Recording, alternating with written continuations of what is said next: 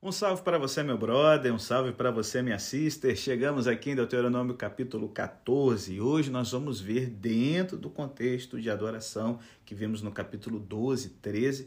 Hoje, no capítulo 14, nós vamos ver sobre como honramos a Deus em nossa conduta.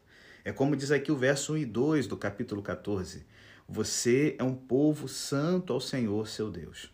Gente, o Senhor espera que o seu povo seja diferente dos seus vizinhos mas antes que a diferenciação única seja explicada, seu relacionamento especial é definido. Eles são o seu povo da aliança, muito amado, são seus filhos. Eles são separados para o seu uso, um povo santo ao Senhor. Eles são eleitos por Deus, né, já que o Senhor os escolheu e excepcionalmente valorizados de todos os povos na face da terra. Eles foram escolhidos para ser a sua possessão preciosa. Consequentemente, suas vidas devem carregar as marcas da propriedade especial de Deus. Aqui, em outros lugares das Escrituras, os filhos de Deus são estados a ser o que são. Eles não devem permitir que seus padrões e valores sejam moldados pelo mundo ao seu redor. Eles, se eles são realmente filhos e filhas de Deus, então certas coisas se seguirão no que diz respeito à sua conduta diária. Duas questões específicas surgem aqui: o que eles fazem com seus corpos e o que eles trazem para suas mesas. Básico para ambas as proibições, né, uma breve e outra extensa, é a santidade do corpo. Reflete a atitude distinta da Bíblia em relação ao corpo humano quando você compara as outras culturas da época. Para os gregos, por exemplo, a alma era o aspecto mais importante da personalidade humana. O corpo era uma prisão onde a alma era mantida em cativeiro. Já para o povo hebreu, no entanto, o corpo não deveria ser desprezado. Deus fez isso e viu que, como o resto de sua criação, ele era muito bom. O corpo ainda é bom, gente. A esfera humana de operações dentro da qual Deus pode ser glorificado é o nosso corpo. E por isso que os cristãos eles têm uma visão diferente das outras religiões pagãs. Eles creem na ressurreição do corpo porque Deus ele quer resgatar aquilo que ele criou bem na criação, lá no Jardim do Éden. Por isso que a gente vai ver aqui o que nós fazemos com os nossos corpos no primeiro bloco, o que nós colocamos dentro do nosso corpo no segundo bloco e como celebramos o Deus, né, que quer salvar o corpo e o espírito, né?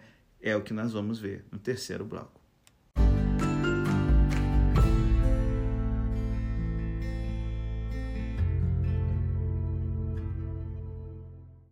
No verso 1 e 2, gente, o foco aqui de Moisés é o que nós fazemos com os nossos corpos. Bom, o primeiro efeito de ser santo é uma proibição em relação ao corpo que, obviamente, reflete os costumes pagãos do povo cananeu e das nações ao seu redor.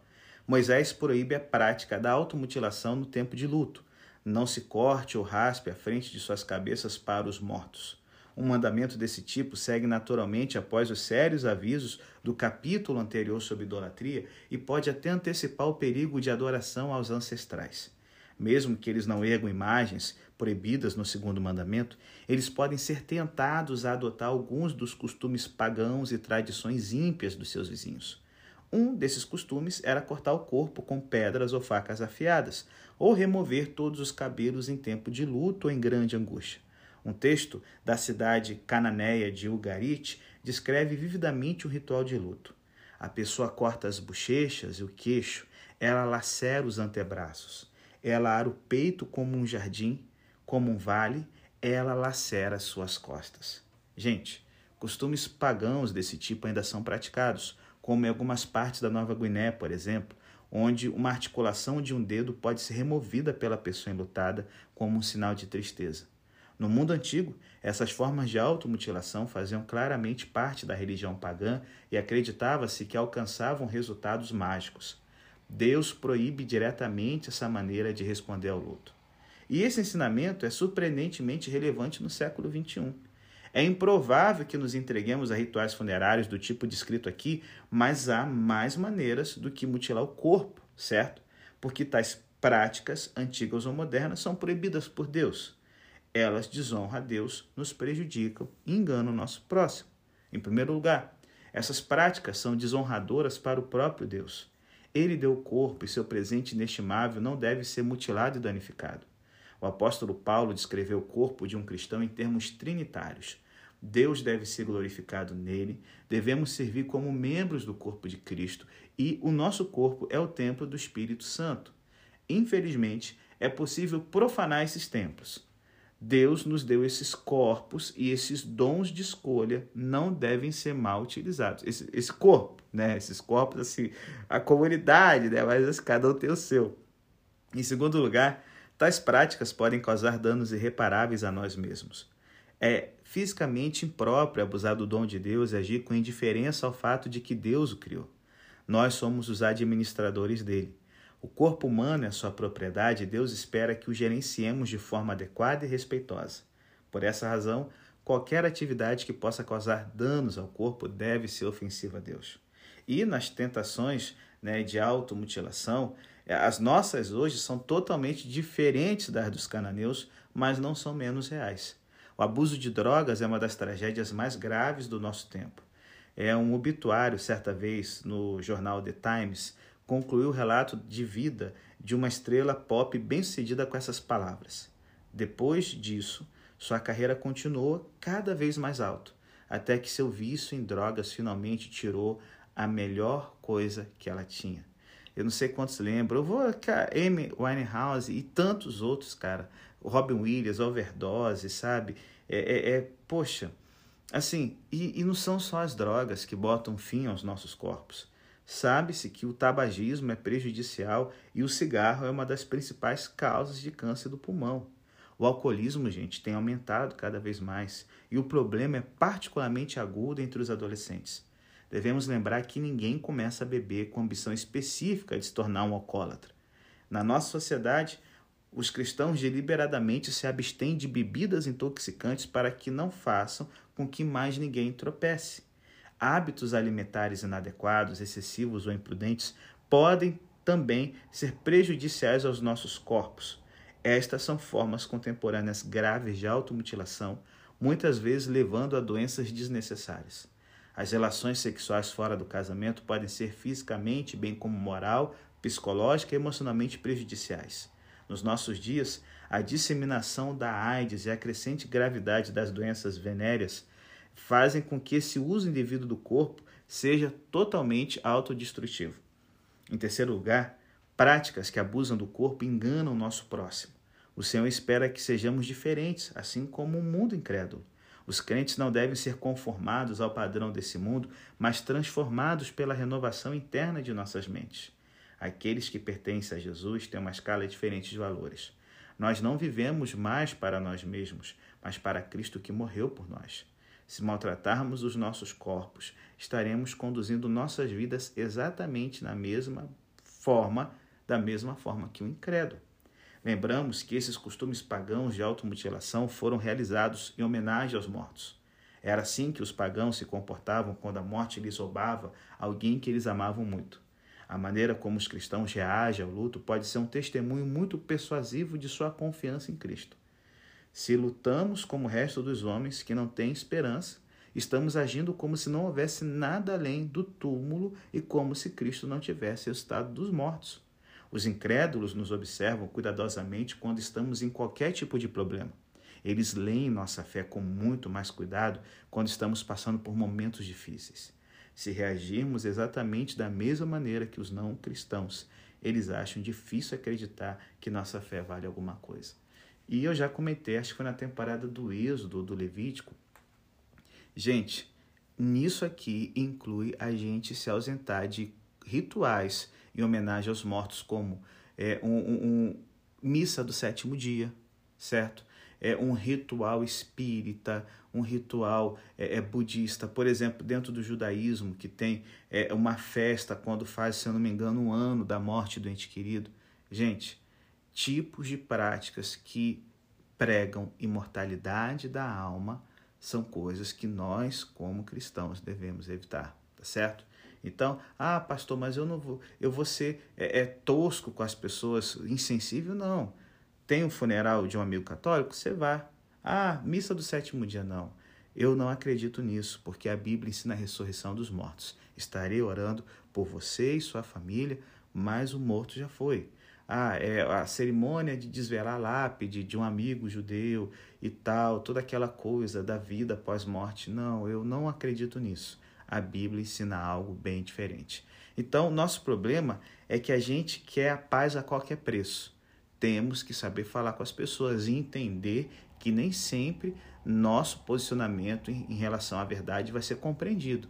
E aí, entre dar um mau testemunho sobre Deus e desagradar uma pessoa, gente, que a gente desagrade os outros, mas lembre-se sempre: antes importa obedecer a Deus do que obedecer aos homens.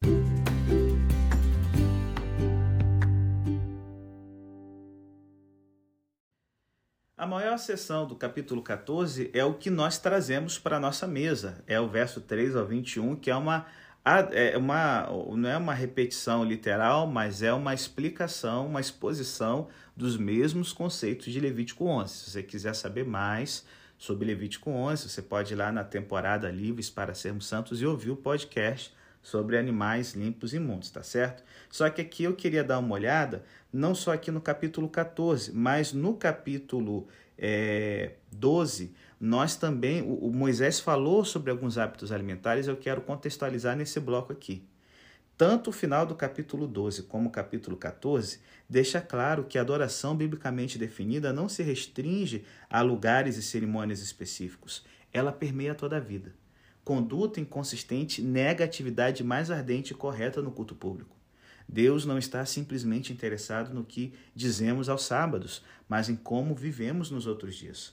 Como parte do seu discurso no capítulo 12, a referência de Moisés aos sacrifícios o leva naturalmente à importante questão de matar animais para alimentação diária.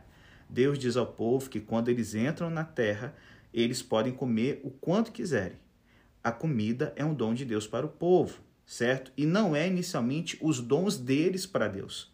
A matança de animais para o consumo doméstico é, é não deveria fazer parte é de um ritual pagão, sabe? Ó, oh, vamos evitar tudo, porque a vida dos animais, não. Os animais, depois do dilúvio, foram feitos para o, o, os alimentos. O que Deus pedia é que eles fizessem a coisa de uma forma que permanecessem cerimonialmente limpos.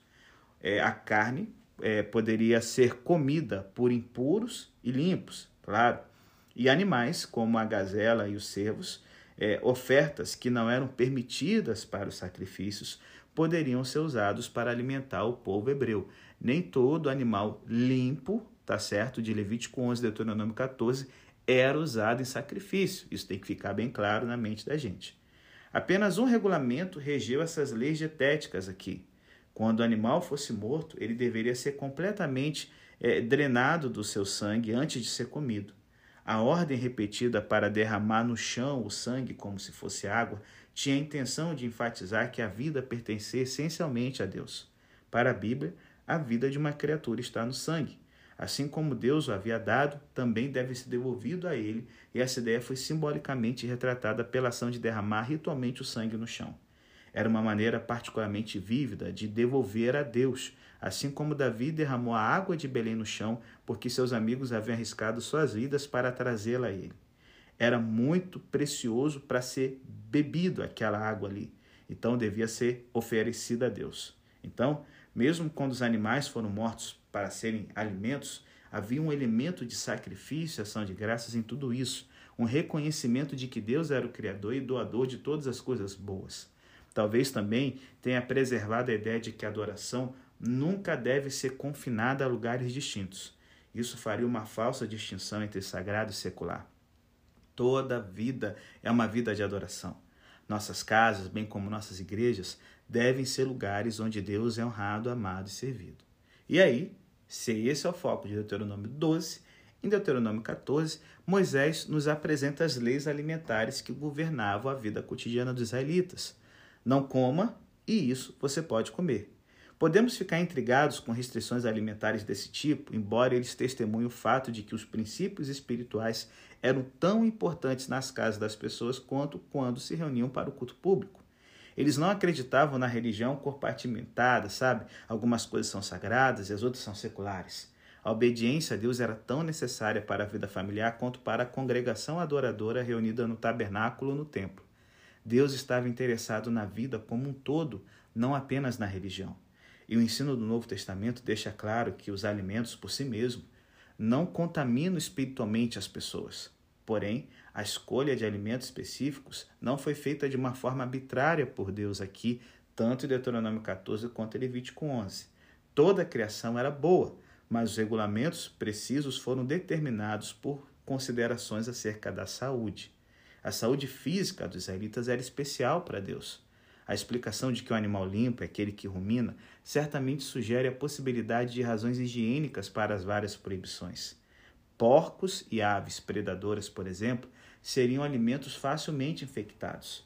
A carne de porco insuficientemente cozida ainda é um perigo para a saúde com toda a modernidade que temos hoje.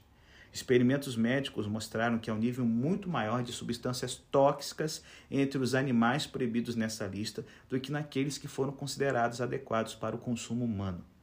A ordem de que os israelitas não podiam comer nada que encontrassem já morto foi provavelmente determinada pelo regulamento anterior sobre não comer sangue, em Deuteronômio 12. Por essa razão, esse alimento pode ser passado para aqueles que não estavam vinculados pelas regras da aliança. Você pode dar aquilo que você não vai comer para um estrangeiro que vive em qualquer uma de suas cidades e que não tem os mesmos valores que você. Por isso que é uma coisa muito louca. É, adventistas criam porcos e vendem eles? Sim, é comum Santa Catarina mesmo. Porque a Bíblia não proíbe você criar e comercializar esses animais que a gente não vai estar comendo. É, os estrangeiros comem, então você dá um jeito de ganhar algum dinheiro em cima disso aí. Enfim, é, a proibição de comer animais não abatidos também pode dar mais apoio à ideia de que Deus estava especialmente preocupado aqui com a saúde do seu povo. Moisés foi um dos primeiros oficiais de saúde pública do mundo, gente. Deus está preocupado com questões como higiene social. Alimentos contaminados são um perigo especial para o bem-estar de qualquer sociedade e o Senhor queria proteger seu povo de danos físicos. Outras pessoas sugerem que esses regulamentos eram também para protegê-los de perigos espirituais. As regras podem ser devidas a fatores religiosos. Muitos dos animais, peixes e pássaros proibidos aqui são conhecidos por terem sido associados a religiões pagãs e seus ritos de sacrifício. O porco desempenhou um papel significativo em algumas religiões, como a cananeia e a síria. Os hititas costumavam abater um pequeno porco para proteger os adoradores de uma maldição maligna. Certos peixes de couro eram venerados no Egito. A cobra era considerada uma deusa da fertilidade em várias partes do Antigo Oriente Médio. E aí nós temos a proibição, né, no verso 21, bem diferente, de não cozinhar um cabritinho no leite materno, provavelmente devido aos ritos de fertilidade de Canaã. Tais práticas religiosas impiedosas e corruptas devem ser evitadas. O texto rege a prática hebraica de separar alimentos de carne e de leite, ainda parte da lei dietética no judaísmo moderno. A maioria dos cristãos não acha necessário ter restrições sobre carne separada de leite, mas a maioria dos cristãos gostaria de aplaudir o princípio por trás dessas condições. Toda vez que uma família israelita sentava para uma refeição, eles eram lembrados das realidades espirituais e da necessidade de obediência. Mais importante de tudo, esses regulamentos podem ser simplesmente um outro meio pelo qual o Senhor impôs ao seu povo o dever de ter um estilo de vida diferente dos seus vizinhos pagãos. As regras eram um veículo para o testemunho constante. Eles testemunhavam regularmente a prioridade de que a vontade de Deus deve sempre vir em primeiro lugar. Se o Senhor exigiu algo deles, então quer eles entendessem completamente ou não, certamente deve ser feito.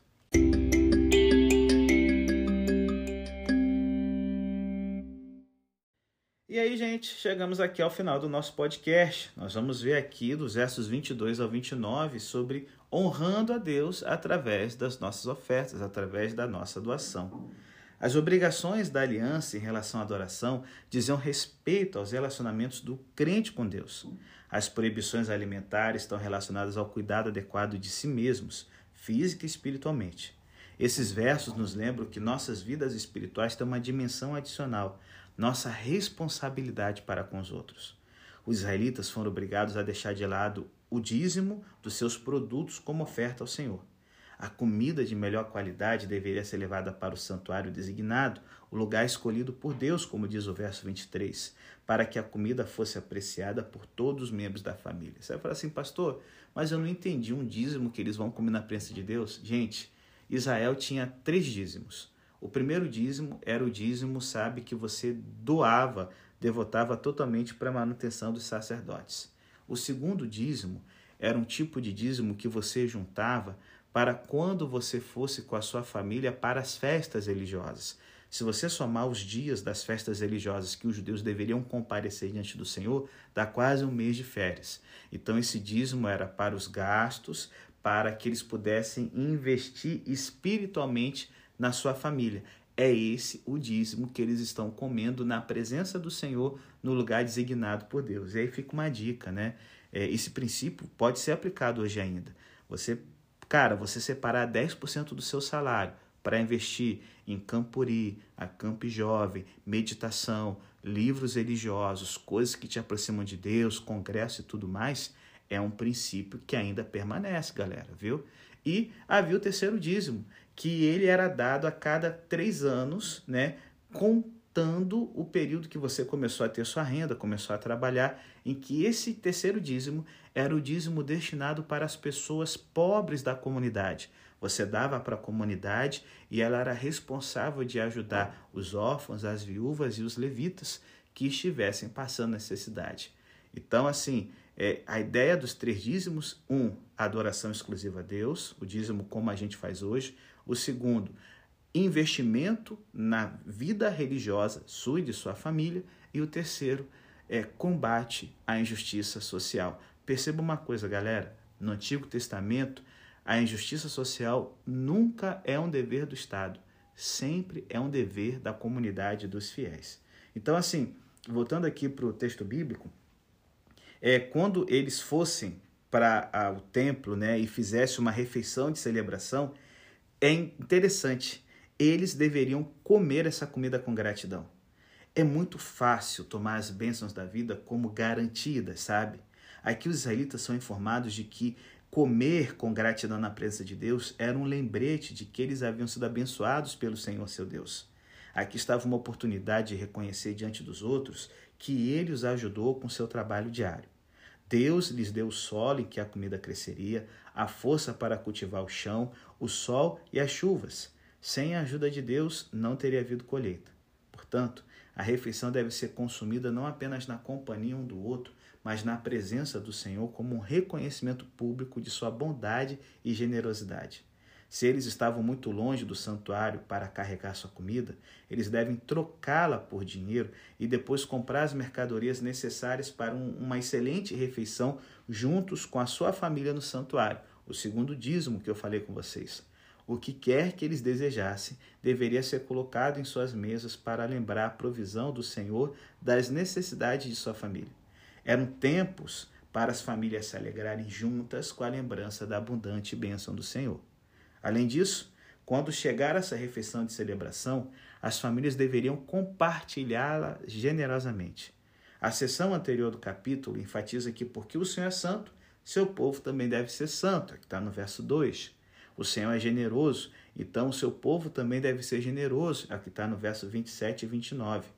Essas ocasiões eram momentos em que os bons dons de Deus deveriam ser compartilhados com os outros. Os levitas, os sacerdotes locais, devem ser convidados para a refeição, porque, como a gente já viu, eles não receberam seu próprio território tribal para cultivarem a terra. Se a refeição fosse comida em um santuário central, então os sacerdotes que serviam a um local de culto tão importante certamente receberiam comida suficiente. No entanto, os sacerdotes locais não compartilhariam esses benefícios a menos que fossem tomadas disposições especiais para eles. Em seu amor e cuidado generoso, o Senhor pensou nisso e as pessoas recebem instruções explícitas aqui sobre o cuidado dos sacerdotes da comunidade local. E não negligencie os levitas que vivem no meio de vocês, pois eles não têm loteamento ou herança própria.